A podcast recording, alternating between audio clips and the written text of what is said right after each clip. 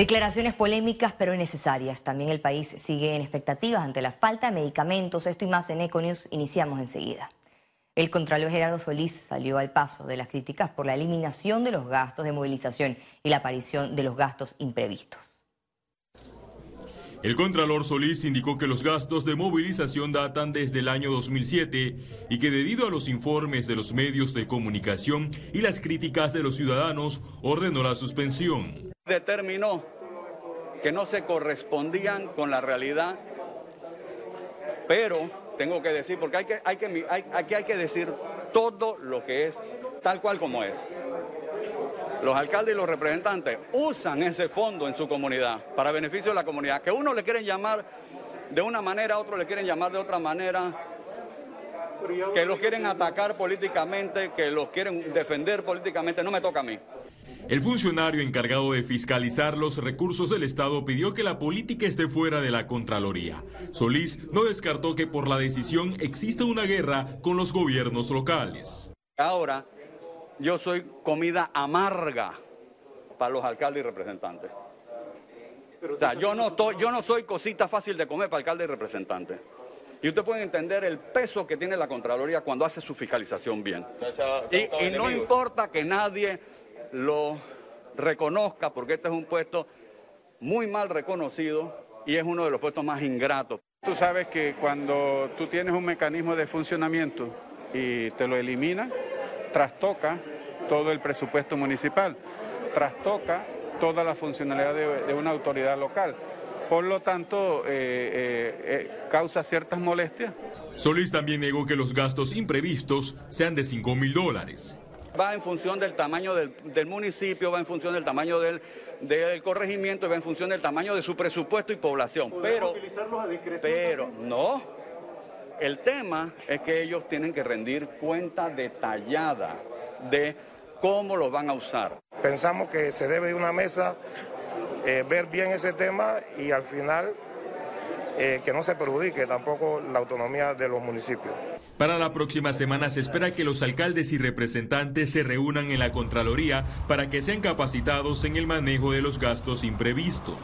Félix Antonio Chávez, Econius.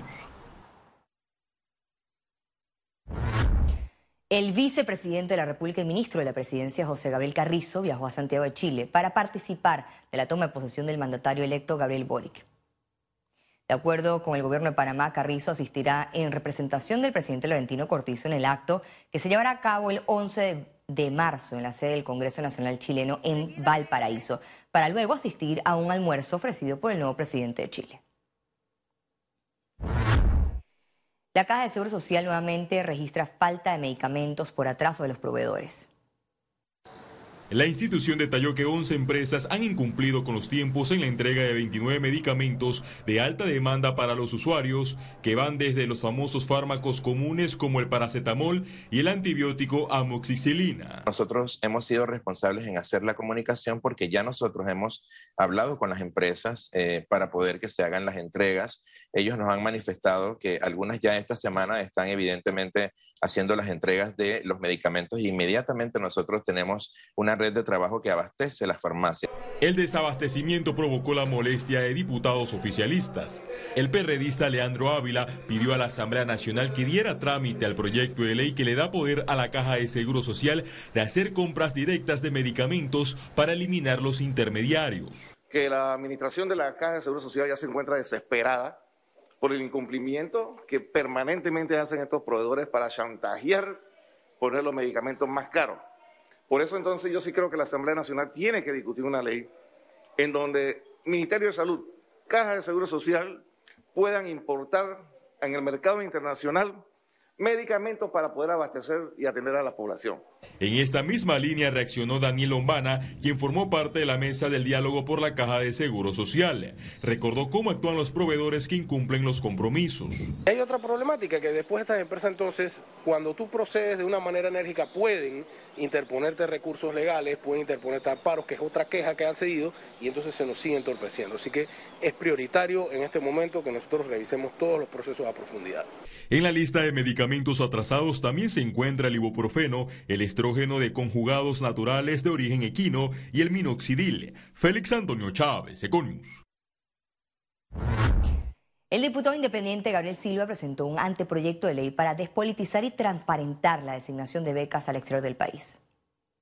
En Panamá tenemos un grave problema y es que las becas generalmente se dan por amiguismo, por nepotismo, por partidismo.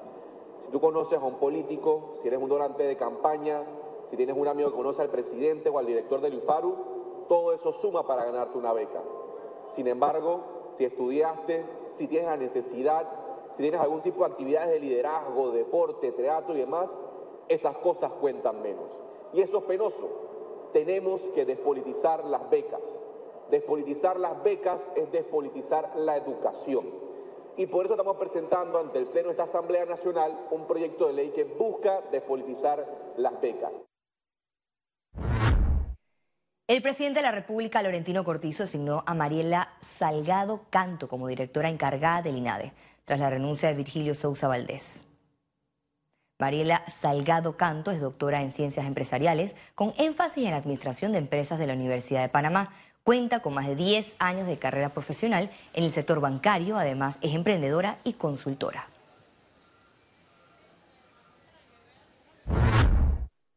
A partir de este lunes 14 de marzo iniciará el programa de salud escolar contra COVID-19 y otras enfermedades. Aquí estamos incluyendo las escuelas públicas y privadas. Y también estamos incluyendo a nivel de nosotros una organización complementaria. Escuelas, instalaciones de salud y en fin de semana los, los, todos los centros comerciales donde vamos a tener vacunas. Economía.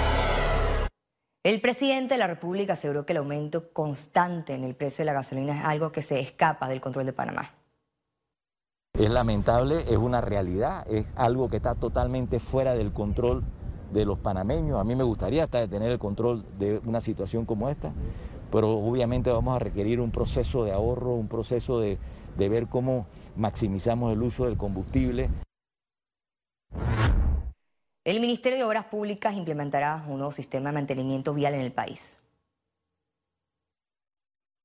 Se trata del sistema de gestión de activos viales. La Dirección de Innovación del MOB explicó que esta plataforma recopila datos de una red vial como señalizaciones, longitudes, estado de la deflectometría y perfilometría. Porque esta es la información mínima para que alguien que va a recibir esa carretera y darle mantenimiento durante 10 años sepa qué es lo que tiene que hacer y cuáles son los niveles de servicio a los que tiene que llegar. El objetivo de poder crear estos mantenimientos por estándares y poder procesar esta información, pues busca que el contratista sepa qué le estoy entregando, haga las mejoras necesarias, yo como Estado pueda garantizar que el ciudadano va a recibir ese beneficio y luego yo pueda honrar ese contrato. Con este sistema, esperan realizar mantenimiento en 250 kilómetros de la red vial desde Tocumen hasta Yaví-Sandarien como primera fase. Estos proyectos llevan una etapa de prefactibilidad, donde se identifican los tramos.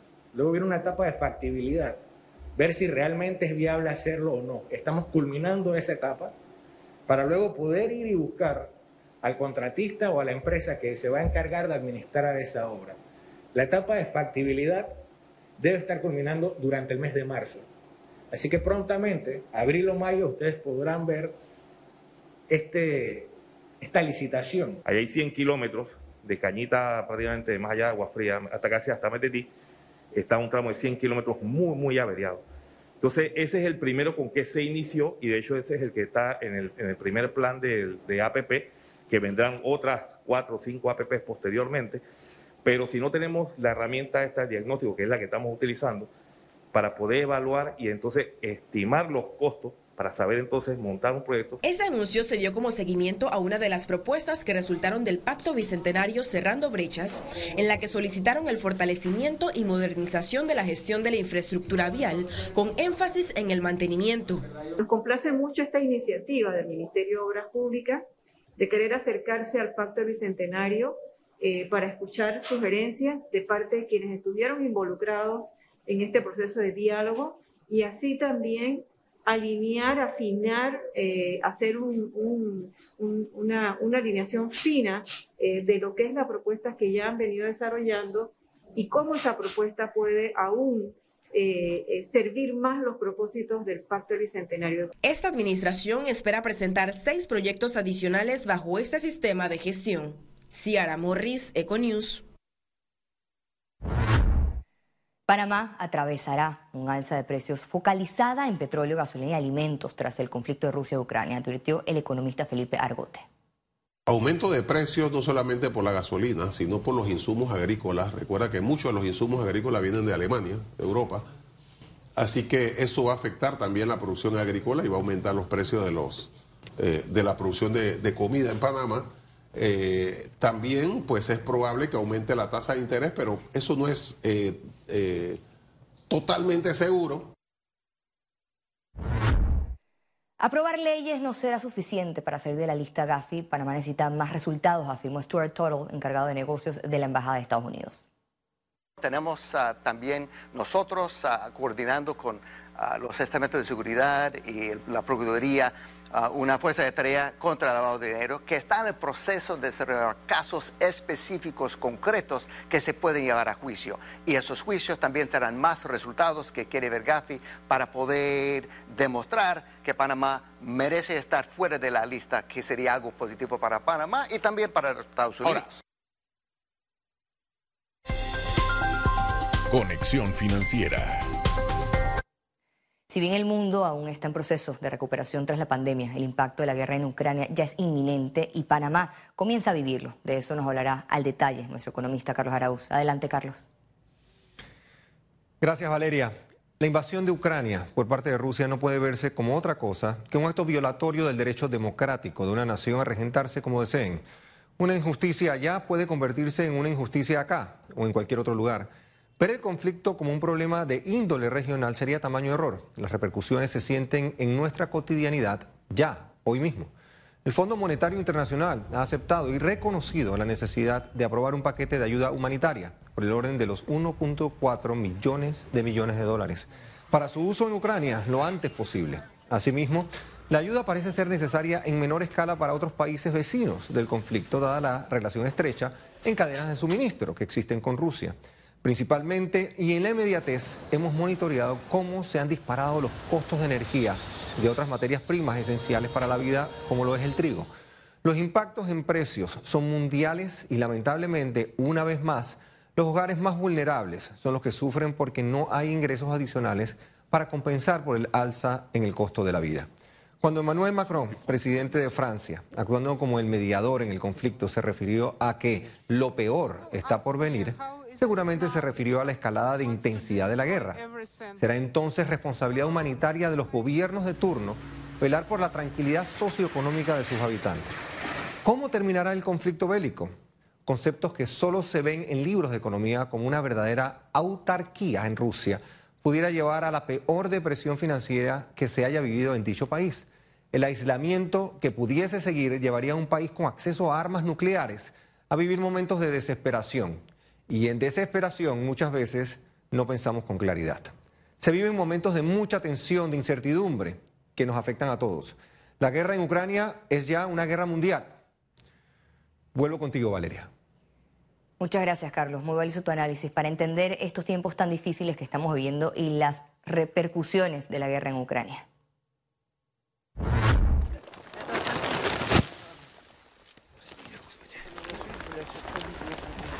Imágenes impactantes que nos llegan de Ucrania. En pantalla, una fosa común ante la imposibilidad de funerales o el temor a bombardeos.